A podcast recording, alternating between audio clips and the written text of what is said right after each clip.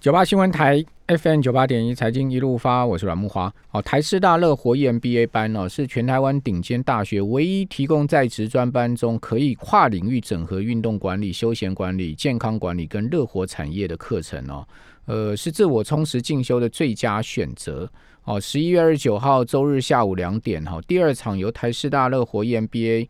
呃举行的招生说明会，好，将会在台师大校本部体育馆三楼。好，有兴趣的听众朋友可以上网搜寻台师大热火 EMBA 官网来报名。好，以上讯息提供听众朋友参考。好，那主计处哦，这个今天大幅上修了今年的 GDP 成长预估值到百分之二点五四哦。呃，这个是。修正的幅度挺大的哦，那明年的话是一百一十年嘛，好，估计是三点八三，好，所以如果照主计处这个修正值的话，今年 GDP 保二就没有问题了哈。呃，八月的时候经济预测哈，呃，一百零九年跟一百一十年分别是一点五六哦，跟三点九二，呃，今天的经济预测大幅上修，今年零点九八个百分点，修正的幅度非常大哈。那明年是下修零点零九个百分点，好，明年是不是就是说现年估计的太乐观了？哈，所以说稍微下修。那另外台湾的期货交易量哈，今年非常的火热哈，已经达到了三点零八亿口啊，改写新的记录喽。好，今天呃最新的消息就一到下午一点四十五分为止哈，呃，今年期货上累计的交易口数已经有三亿八百一十八万五千九千五百二十三口，这个刷新了。去年的三亿八百零八万的三千五百七十六口，呃，我听说期我听齐交所讲哦，应该今年可以达到三亿两千万口，应该没有什么问题啊，三点二亿口，哦，那现在目前看起来，呃，这个这个呃可能性是还蛮高的了哈。那另外，玉金光今天股价大涨哈，玉金光的法说会今天举行啊，说。呃，这个季度跟明年的第一季啊，接单很旺了哈，有望双创历年来同期新高哈。果然法说会释出利多消息哈，那股价已经先拉。哦，至于说在金价的预估上面蛮分歧的哦。呃，台银啊，台银的看法是这样啊，台银说呢，年底跟明年初金价可能会跌破每盎司一千八百块钱美金哦。现在目前大概在一千八百五十块附近。哦，那台银是看比较金价会走弱哈。不过，这个加拿大帝国商业银行 CIBC 啊，他在明年的展望中说啊，他看好金价明年会到每盎司两千三。我这个两千三跟花旗的看法是一样的，好，花旗也是看到两千三，高盛是看到两千五，好，不过麦格里呢是看到一千一千五哦，所以说呃大家看法各不相同啊，所以听众朋友，你对黄金的后市看法如何？您自己去拿捏，我是提供这个投行的看法给各位参考哈。好，那呃，我们今天要来访问 CCI 相关的数据哈。我们请教的是中央大学财经中心的吴大任老师，吴老师你好。呃，龙大哥好，各位听众朋友好。好，那 CCI 十一月已经发布了，对不对？是是是，今天早上发布。今天早上发布，我看数据是在往上升嘛，哈。是是。好，那详细的情况呢是如何呢？OK，那我简单说明一下哈，中指数的部分呢，跟上个月比是上升一点八点，哈，来到七十二点九，好，那呃这个上升的幅度呢，呃可以算是显著的上升，好，那呃六个分项指标里面哈，有四项是上升的，嗯，好，上升幅度最大的好是股票投资时机，好，然后接下来是呃家庭经济，好，然后还呃然后。过来是耐久性财货购买时机哈，对，那那里诶这六个分项指标里面有两项下降，好，那就业机会的部分呢，这次哈再降两点，好，来到六十四点八，哦，也是创了那个一百二十八个月以来的新低，是，所以诶我们的指数的状况，好，就是诶就是就是这这样的情况，那另外呢，我们在今年四月哈，就是有。开始做那个房地产的信心指标，嗯嗯，好，那这个部分呢，呃，这个月的调查结果是一一四点八，嗯，哦，上，呃，跟上个月比是上升了二点三点，也是显著的上升，嗯嗯，哦，所以耐久性财货的部分和那个房地产的部分呢，这个月都是持续在往上走，嗯嗯嗯，对，好，那这个房地产会呃会不会有过热的情况？我看政府各部门已经开始异口同声说，如果在再怎么样怎么样的话，就要就要是是寄出一些打防措施了。是您觉得对这这个可能性多高呢？呃，其实哈，在十月份，呃，就有这样的状况。好，所所以呢，我们在十月份就上个月的调查哈，耐久性财货购买时机是创历史新高，但是呢，房地产信心这个指标，哦，它是下挫。嗯，哦，所以所以所以所以整体的耐久性财货购买时机，哦，这部分呢，它是往上走。哦，那原因哦，有可能是上个月有 iPhone，哦，iPhone 十二的发表嘛，哈、然后呢，那个到目前为止，我们都可以看到那个汽机车的这些诶耐久性财货，它它的购买还是非常的热络。嗯但是房地产哈、就是有可能是因为政府在上个月哈、就已经呃有有有观察到房市似乎有过热的现象，所以就已经开始有些宣示性的一些呃就是一些说法出来嘛。哦，那现在呢，诶、这个月哈、哦、已经先针对预售屋的一些情况哈、嗯去做了一些调节。是好、那我们今天也看到，好像也有那个呃预售屋的红单，好、今今天就被罚了一百二十万嘛。嗯嗯嗯，对对，就是炒作过分了就对了。是，我想我想是啦，但是呃问题是现在房地产的这个涨势哈，呃我们可以从两个角度来看，哈、嗯一个是呃从二零一五年之后，好、房地产就比较低迷，嗯。哦，所以所以很多人呃其实是在预期房地产呃未来哈、可能会下跌，那那那有一些需求，他是希望呃等到真的下跌之后再进场来买，哦，所以他其实累积了两三年的买气，然后在今年的这个疫情过后，哦，因为台湾的状况还不错，哦，所以从今年的六七月开始，哦，房地产就诶它特别是房地产的信心就一直在往上走。所以呢，诶，这一波的房地产的热潮，哈、就是诶，从由需求来带动，哈、这部分是是蛮大的力量。嗯但是另外还有一点，哈、就是最近我们也在网络上，哈，或者是诶，在一些媒体上看到，哦、就是银建业，哦，有蛮严重的缺工的现象，哦，就是呃，银建业的工人他可能也有一些年龄上的一些断层啊。那现在呢，可能都是五六十岁哦的一些模板工在做，哦，但是年轻人可能接不上来，所以呢，它就导致那个呃营建业的很呃工资就有往上走，然后还有蛮蛮严重的一些缺工的现象。嗯，那这部分呢，其实呃就是它会带动那个呃建筑成本的上升。嗯，那建筑成本的上升呢，从供给需求的角度来看，它其实就是供给的减少。嗯，哦，所以我想我们熟悉经济学都知道，呃，一方面哦，我们现在这段时间就是需求大幅度的上升，因为它累积了好几年的买气。那另外一方面呢，它是因为成本上升带来的供给的减少。哦，所以所以其实现在有一些建商，因为他怕现在预售卖出去，哦，但是这两三年如果建筑成本上升，那他到时候要交屋的时候，他他搞不好会会有亏损的状态。所以呢，现现在好像也有些建商他是逢盘，嗯，哦，那这部分呢，其实其实它带来的效果就供给的减少，嗯，哦，所以需求的上升跟供给的减少，它其实都会导致均衡的价格往上走。OK，对，好，所以也也就是说，它其实也是有一定基本面的了哈。是就是房产是是，但是您刚刚讲说那个炒作面还是存在嘛？因为您刚刚讲说那个红单的那个问题啊它主要就是新竹嘛，因为新竹那边都传什么漏夜排队买这个预售屋啊，真的有这么好吗？今天事情被查出来，就消保官呢、追查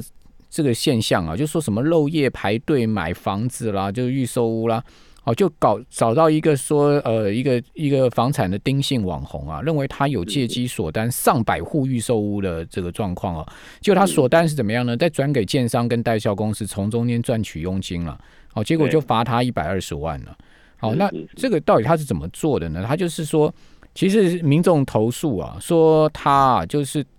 所属的中介业者啊，透过手机的嗯 Line 哦，招收想买房的民众，结果这个群主就上达千上千人哦，哦，这个号召力很强哦，他有数十个这种 赖群主。还自行制作建案的美编行路啊，贩售高铁新竹站附近的一些建案，还开说明会八场，要吸引四百多人到场参加。好，那业者更在以现场什么楼高二十七层，低楼层二十呃楼高楼层二十六万，低楼层二楼高楼层二十七万，低楼层二十六万，买不到无条件退款。就对对在场民众收五到二十万的现金了。好，所以这一个说明会就收到百张订百张的订单，好，金额就超过千万，那就好像说啊，大家都已经是锁单了，对不对？那事实上，他们就是要卖转红单嘛，并不是说真的想买房嘛。所以这种是这种一定是假性需求的问题啊。对，有可能就是在这里面其实是很多投资客。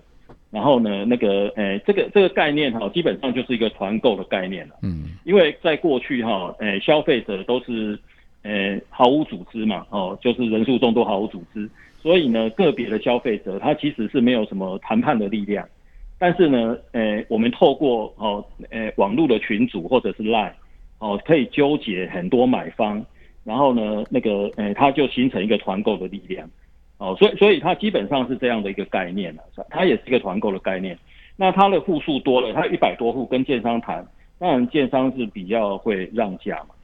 哦，那但但但是哈，它有点这个把它炒作的太过分，所以才会引起呃政府的一些注意。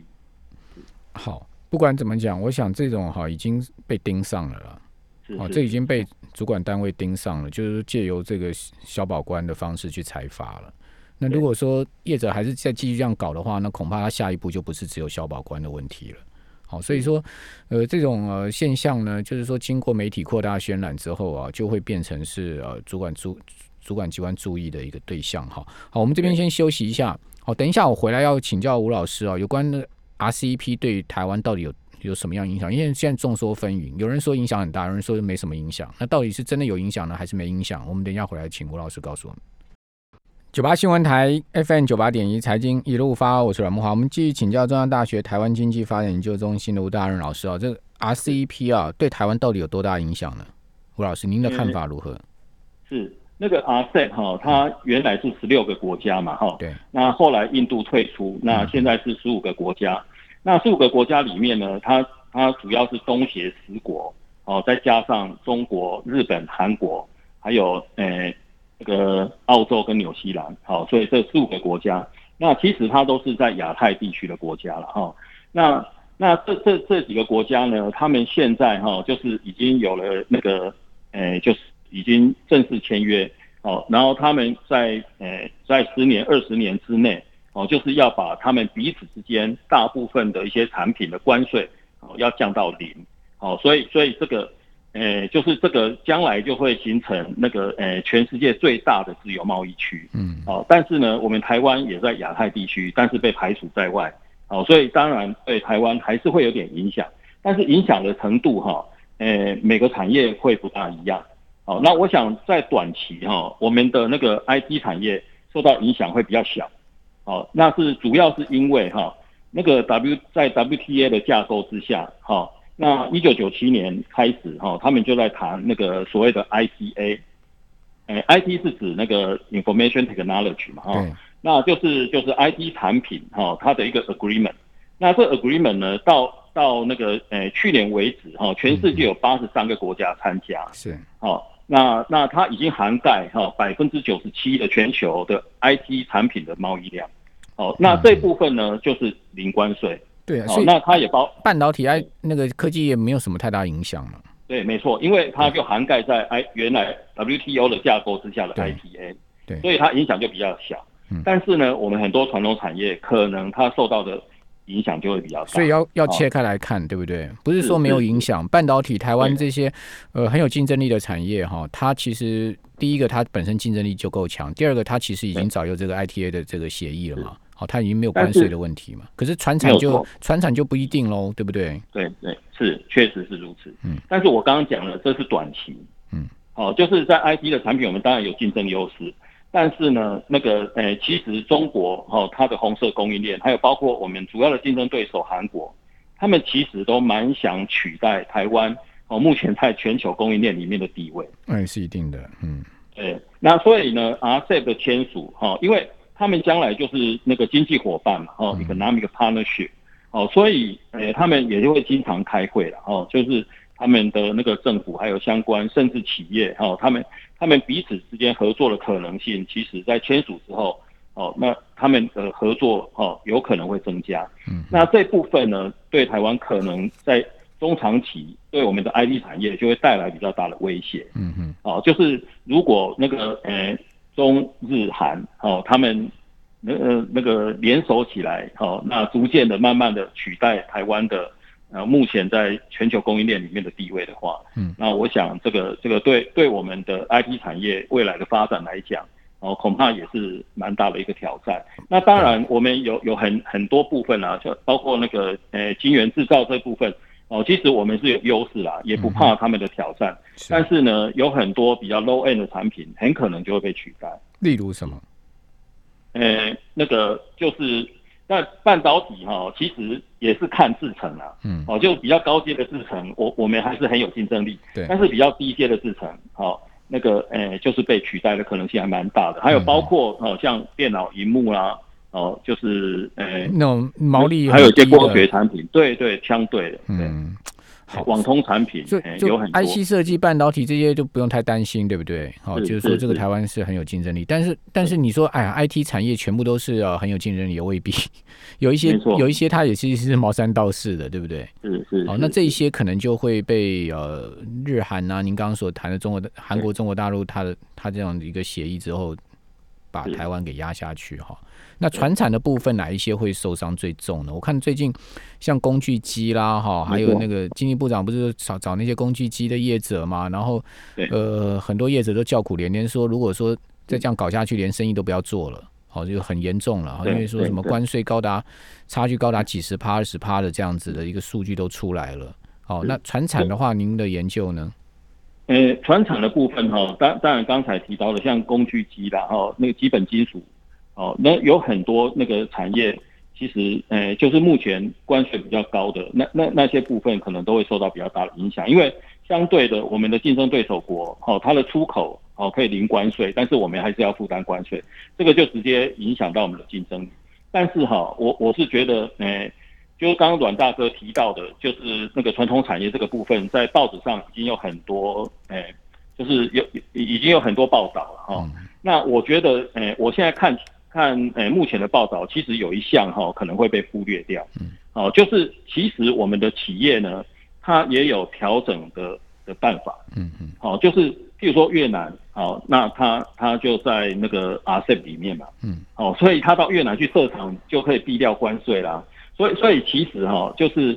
诶，过去两三年，哦，就是呃中美贸易大战，所以很多台商要从中国离开，嗯，好，那那。我想在 RCEP 好正式签署之前，还是很多厂商会想要回流台湾。但是呢，现在一旦哦，特别是传统产业哈，那一旦 RCEP 签署之后，他们觉得那个将来他们的产品哈会受到关税的影响，所以呢，它的设厂地点就可能会移转到东南亚，不见得再回来台湾。那这个可能就会影响到我们台湾国内投资的部分。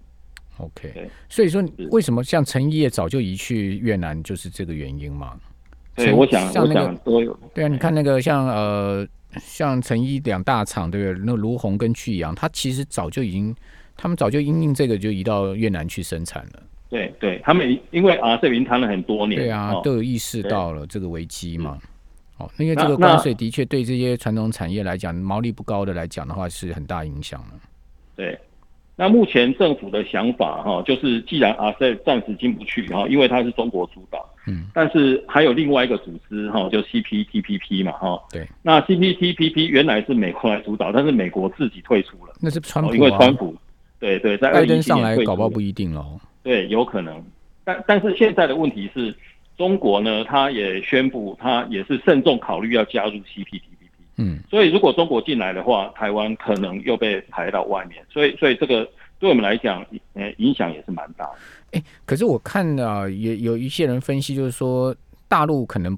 他因为讲说 R RCEP 跟呃 CPTPP 最大的不同就是它的一个呃宽松范围嘛。好，那个 RCEP 它其实是一个很很 low 的，就比较宽松，相相对就比较低。就是说低标准的这个低门槛、低标准的自贸协定，呃，这个区域型的自由贸易协定嘛，因为大陆也它本身它主导，它也不想开放太多嘛，好，因为太太高标准，它它其他产业会受影响，所以说那个 CPTPP 它是一个高度的，对不对？它所以它高度的话，大陆也不见得想会加进去啊。其实是这样，它它是它是高度没有错，而且这高度呢原是美国原来提出来的，嗯，哦，所以所以这里面呢，它它对那个有关哦那个政府采购哦有关智慧财产权，它都有比较严格的规范，但是问题是美国又退出了，嗯，好，这原来是他倡议哈，就是要加入这些条款，所以才让他的这个门槛变高，标准变高，嗯但是美国自己又退出，嗯然后我是觉得啦，那个中国现在有有，呃，他们既然有有这样的想法，想要进来，那他也有可能利用哦，要加入这样的国际组织，好好去整顿它的内部，嗯嗯哦，让让那个中国对智慧财产权、对对那个国营企业的经营，哦，有更高的一些规范。那长期来讲，对中国是是是有好处嘛？哦，那当然，他他不见得马上就可以加进去，但是呢，他既然有这样的想法、这样的意愿，那多少对台湾就会产生一个威胁。